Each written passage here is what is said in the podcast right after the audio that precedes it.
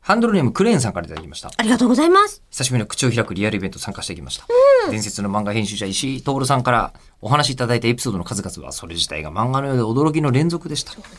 スパイがバレたなど、えーインパクトのある言葉も多くて付箋タイムラインが噴水のようになっていましたね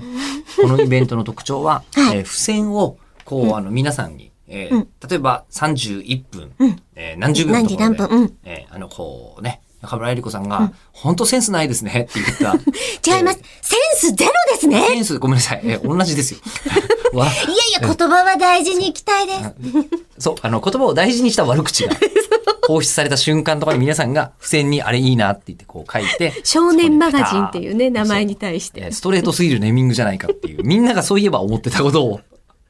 えー言ったらバーってなってたんですけど、はいえーで、付箋が会場の壁にまで到達して貼るのが間に合わず、そう、用意してたアクリルパネルだけでは間に合わなくて。イベントの振り返りの時間が足りなくなっていたほどでしたし、はい今回の知見を生かしての次回以降の付箋デジタル化にも期待しています。はい。本当に早くデジタルにしたいですそうなんねです。これ何が起きていたのかというと、えー今回は、まあ、もともと今まで通り付箋回収して貼るというのをやってました。ただ今まではコロナ禍じゃなかったんで、うんスタッフが普通に受け取って、ペタペタ貼ってたんですけど、ペタペタとえーそこで実物が介した回線ね、えーこう、あの、こう、接触があると、万が一のことがあってはいけないというので、えー今回消毒した、えー手袋ではい、棒を持ったスタッ フが、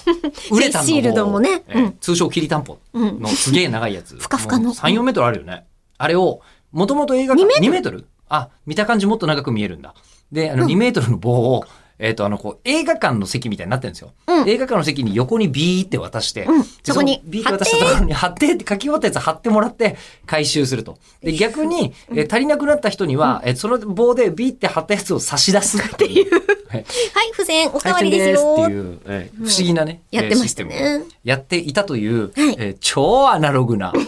えーそうアナログって言ってたけどさ、これさ、物理だな、もうあアナそうロでグを超えす。アてナログとかじゃないですね。物理でししたね、うん物理でやってたやつを、えーなんと、えーこのミクサライブ東京に会場を変えた理由が、あそこ 5G 完全対応なんですよ。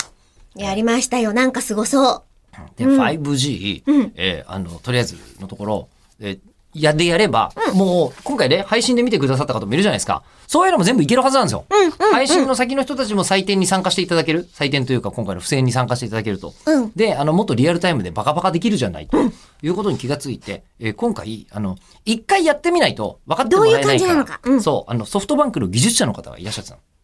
ですよ、今回。やりましたね。言い切りました。で、我々としては、まあみんなね、石井さんとかも楽しかったね、というふうに言ってたんですけど、まあ後でおっさんチェキ会とか撮ってたじゃないですか。はいえーその間にお帰りになっているので、えーあの、我々に本音を隠して帰ったのか、どっちかまだわからないという。いや本当にやってくれるかな